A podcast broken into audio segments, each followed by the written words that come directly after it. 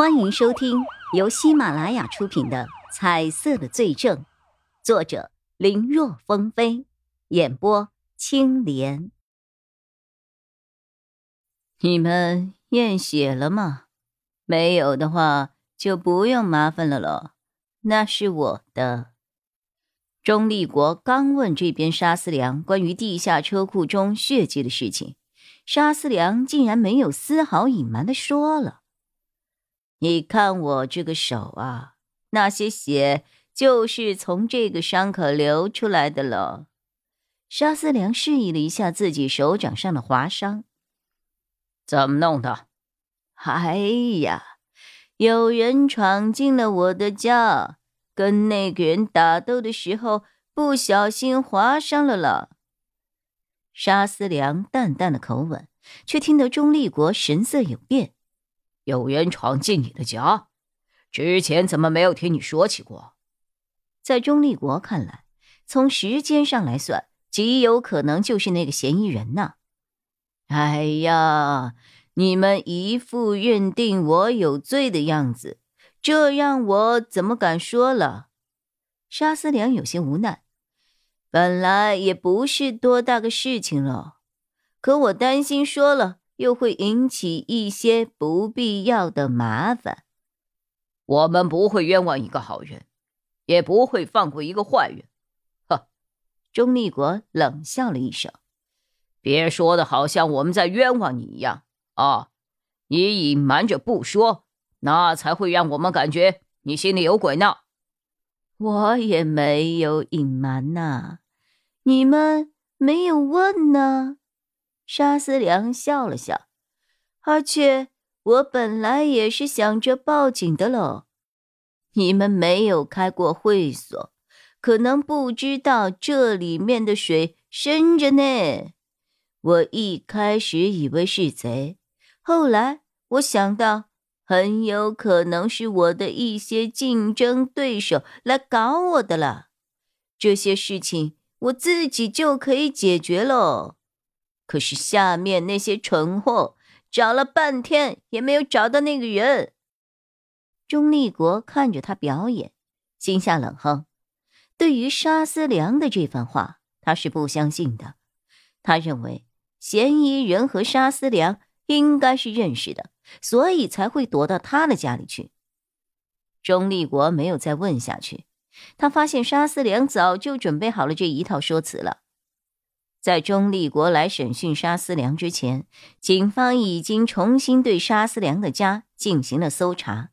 警方利用技术手段，在浴室和客厅等地方发现了被擦掉了血迹痕迹。从地面上的血量来推测，这绝对不是一个手掌被划伤口子那么简单。沙思良肯定在隐瞒什么，但如果找不到让对方开口的东西，钟立国也知道自己再怎么问都是徒劳。这个时候，叶一辉打来了电话，说有新的发现。钟立国离开了审讯室，到了专案组的办公室里。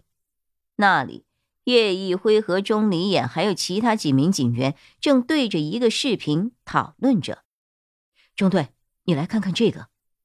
叶一辉把电脑屏幕往钟立国的方向推了一下。这是行车记录仪的画面，画面中沙思良拉着一个大行李箱走了过去，但没有多久，他又拉着一个行李箱回来了。看走路的姿势和箱子给人的感觉，这前后重量没有什么变化。这个时候的时间指向的是凌晨三点，而嫌疑人是在两点的时候进入这个别墅区的，之后。这个行车记录仪的画面一阵儿抖动和交缠，可想而知，这个车里正在发生些什么。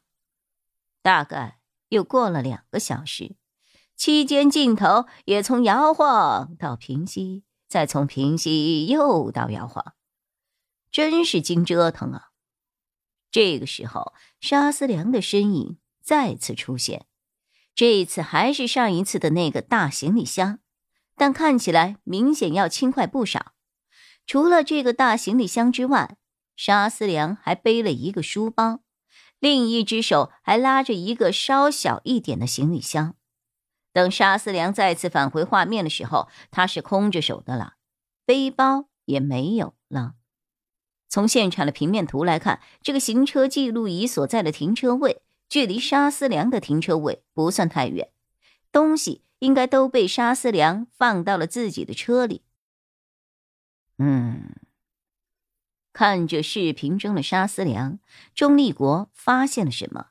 他将视频暂停，只是。画面有点不是那么的清晰，他让孙伟策给视频增幅了一下，尤其是在沙思良的手部。没多久，一个比较清晰的手部特写出现在了钟立国的眼前。钟立国眉头一皱，又把视频拉回了沙思良第一次入境的时候，再把他的手弄清楚一点。很快，钟立国想要的结果出现了。一前一后两个时间，沙思良的手上都是缠着白色绷带的。沙思良刚才说地上的血是他的，可缠着绷带，这个血是怎么滴下去的？只是手掌被划伤，又不是手腕被割裂，血不可能流那么多。这个时候，在沙思良别墅里调查的警员打回来了电话，说又有新发现。在别墅的泳池边上，他们也发现了一些血迹。根据沙思良所住的别墅的水表记录，他们发现当天凌晨四点之后，沙思良家的水表走数曾有爆炸式的增长，这和以往的情况很不一样。泳池里的水十分干净，很有可能是当天曾进行过更换。泳池血迹。一个想法已然浮现在了钟立国的脑海中：杀人、碎尸、搬运。别拍水，直接让人潜下去，看看水道附近能不能够发现一些什么。对了，泳池边的血迹，赶紧送个样本过来。钟立国要将血迹做一个 DNA 对比，如果泳池边的血迹和停车场内的血迹吻合。又都不属于沙思良的话，基本就可以证明沙思良杀人之后将尸体给运走了。本集播讲完毕，感谢收听，更多精彩内容请在喜马拉雅搜索“青莲嘚不嘚”。